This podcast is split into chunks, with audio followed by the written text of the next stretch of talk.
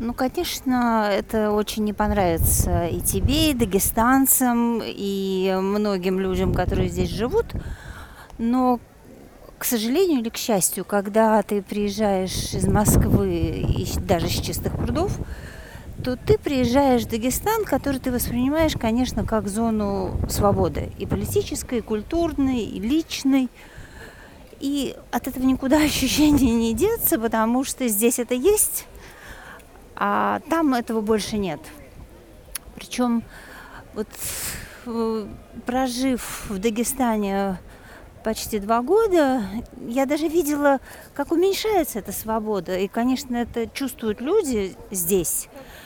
Но все равно, когда ты на секундочку возвращаешься вот в ту большую страну, материковую, неподвижную, ты здесь ощущаешь и политическое самосознание людей, постоянную готовность биться за свободу и справедливость. Это такие дурацкие, может быть, очень слова, но ты здесь это видишь. Ты видишь здесь свободу бизнеса, которая больше нигде не присутствует. Ты видишь дух предпринимательства, который является обязательным приложением к той свободе, о которой, мне кажется, мы говорим.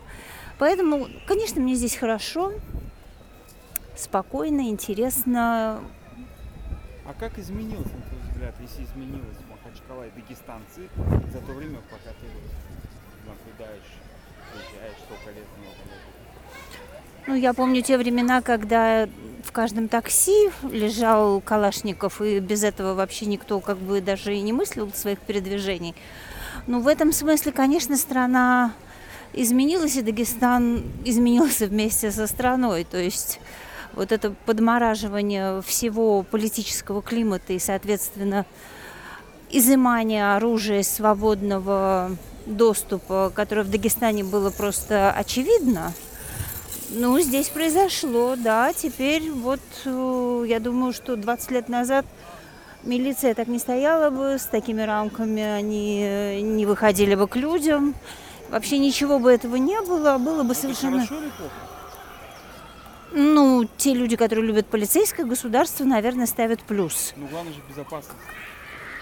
Ну, а не было же э, такой особой небезопасности ни тогда, ни сейчас. Потом свобода – это всегда угроза твоей безопасности. Когда человек ценит свободу, он готов к тому, что он будет за нее умирать. Когда мы отказываемся от своей личной свободы, мы передаем эту функцию государству. Есть люди, которые любят так, есть люди, которые любят по-другому. Но в Дагестане, конечно, ну, сам рельеф предполагает э, любовь к свободе больше, чем государству. Мне так кажется. Хотя, может быть, я ошибаюсь. А, ну хорошо, что бы ты хотела увидеть в Махачкале такое вот? Сейчас 160 лет Махачкалы исполняется, хотя это Порт Петровск, Э, изначально это был. А, что бы ты хотела видеть в Махачкале, что тебе не нравится в Махачкале сейчас? Ну вот мы идем по этому проспекту, где я помню, что 15 лет назад на деревьях висели пакеты. По-моему, сейчас их больше нет, и какая-то проблема с мусором хоть в какой-то степени, мне кажется, решена, потому что вот я погуляла по городу, я не увидела больше этого. Но, может быть, это почистили к празднику. Издержки несвободного государства. Издержки несвободного государства, к сожалению, не обернулись э, устроением, скажем, фабрик, заводов по переработке мусора. Я проезжаю каждый раз, когда еду в горы, остовы этих э, заводов.